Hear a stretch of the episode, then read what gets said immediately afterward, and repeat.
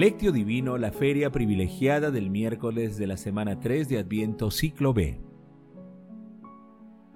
Vayan y anuncien a Juan lo que han visto y oído.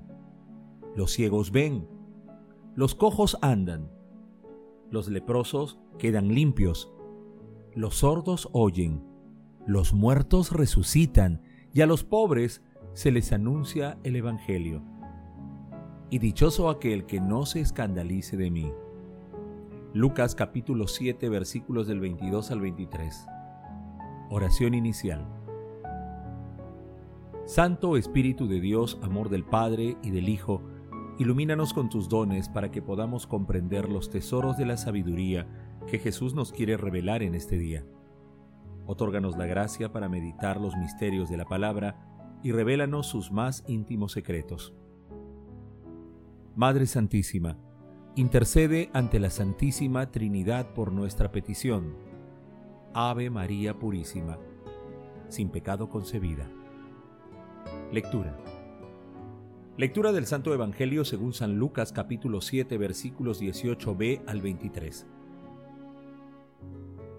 En aquel tiempo, Juan envió a dos de sus discípulos a preguntar al Señor, ¿Eres tú el que ha de venir o tenemos que esperar a otro?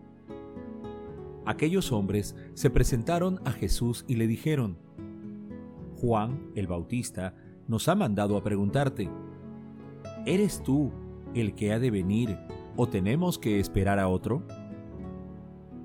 Y en aquella ocasión Jesús curó a muchos de sus enfermedades, dolencias y malos espíritus, y a muchos ciegos les otorgó la vista. Después contestó a los enviados, Vayan y anuncien a Juan lo que han visto y oído.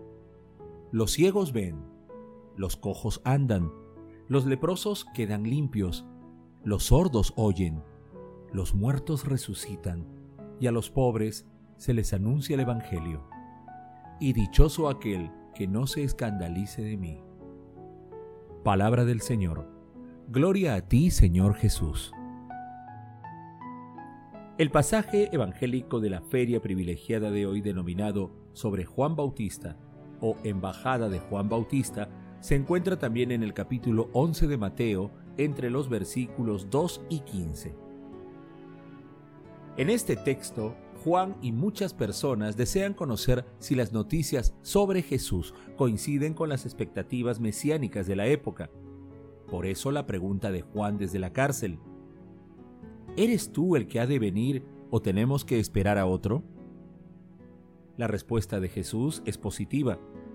Los signos que realiza delante de los mensajeros son la prueba de su actividad mesiánica que ya había anunciado en la sinagoga de Nazaret, en Lucas capítulo 4 versículos 18 al 19. El Espíritu del Señor está sobre mí porque Él me ha ungido, me ha enviado a anunciar el Evangelio a los pobres, para anunciar a los cautivos la libertad y a los ciegos la vista, para dar libertad a los oprimidos y para proclamar el año de gracia del Señor. Meditación Queridos hermanos, ¿cuál es el mensaje que Jesús nos transmite el día de hoy a través de su palabra?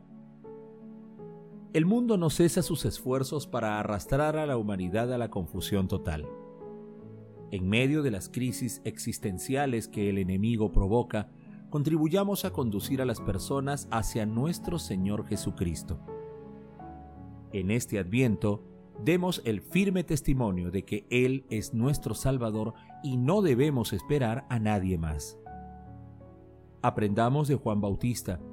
En momentos de crisis, enviemos una embajada un mensaje a través de la oración dirigido a nuestro Señor Jesucristo, pidiéndole la libertad de espíritu, aquella que nos abre el horizonte infinito de la salvación eterna que nos ofrece a cada instante.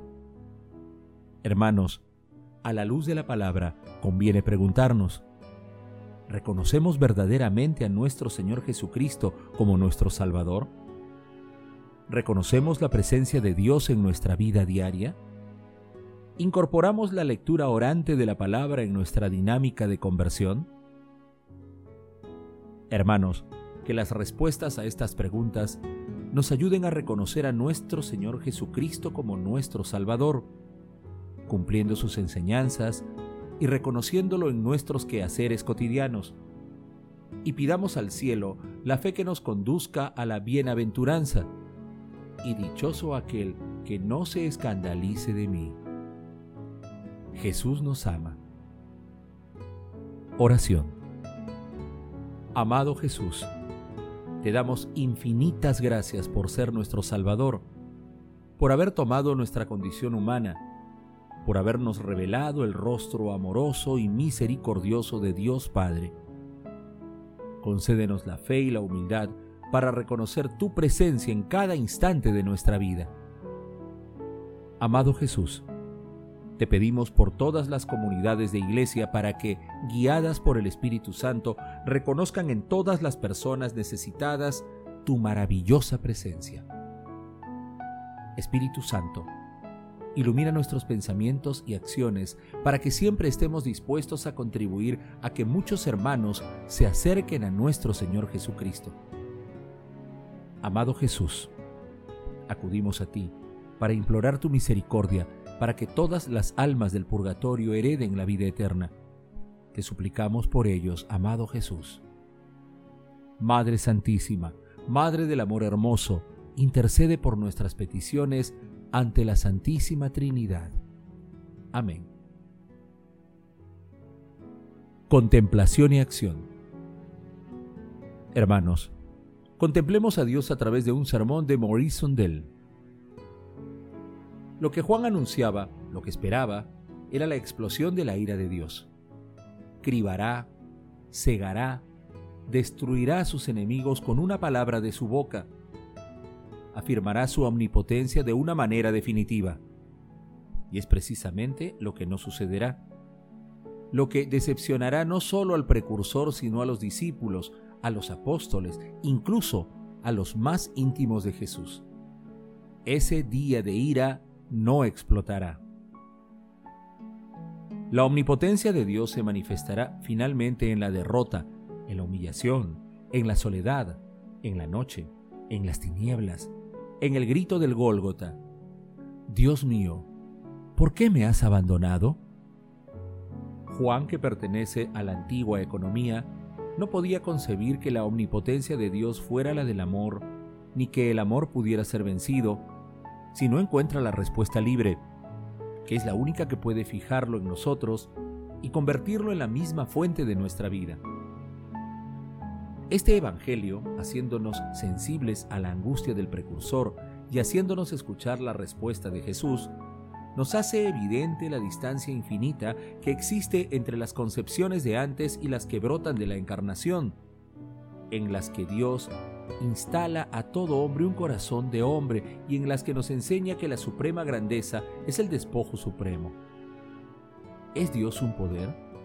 Un poder que lo sabe todo, un poder que lo exige todo, al que estamos irresistiblemente sometidos. O bien es amor, amor entregado, amor ofrecido, amor que puede ser rehusado, amor que acepta ser rechazado hasta la muerte en la cruz. Aquí reside toda la cuestión y se diría que los cristianos todavía no habían comprendido que nos encontramos en una encrucijada, es preciso tomar una postura. O bien Dios es un soberano que puede aplastarnos, o bien es un amor que nos libera, que nos conduce a la grandeza a través del despojo de nosotros mismos, porque Él se entrega, se comunica, se vacía de sí mismo eternamente. Debemos aprender cada día esta lección tan difícil de la grandeza y la dignidad, creer que el último puesto es el de Dios y que no es posible alcanzarlo más que arrodillándonos para lavar los pies. Queridos hermanos, recemos, pidamos a la Santísima Trinidad la fe y la humildad para creer y seguir con firmeza las enseñanzas de la palabra. Testimoniemos a nuestro Señor Jesucristo en nuestro diario vivir mediante la realización de obras de misericordia Glorifiquemos a la Santísima Trinidad con nuestras vidas, poniendo en práctica la palabra de Dios. Oración final. Gracias Señor Jesús por tu palabra de vida eterna. Que el Espíritu Santo nos ilumine para que tu palabra penetre a lo más profundo de nuestras almas y se convierta en acción. Dios glorioso, escucha nuestra oración bendito seas por los siglos de los siglos. Madre Santísima, intercede ante la Santísima Trinidad por nuestra petición. Amén.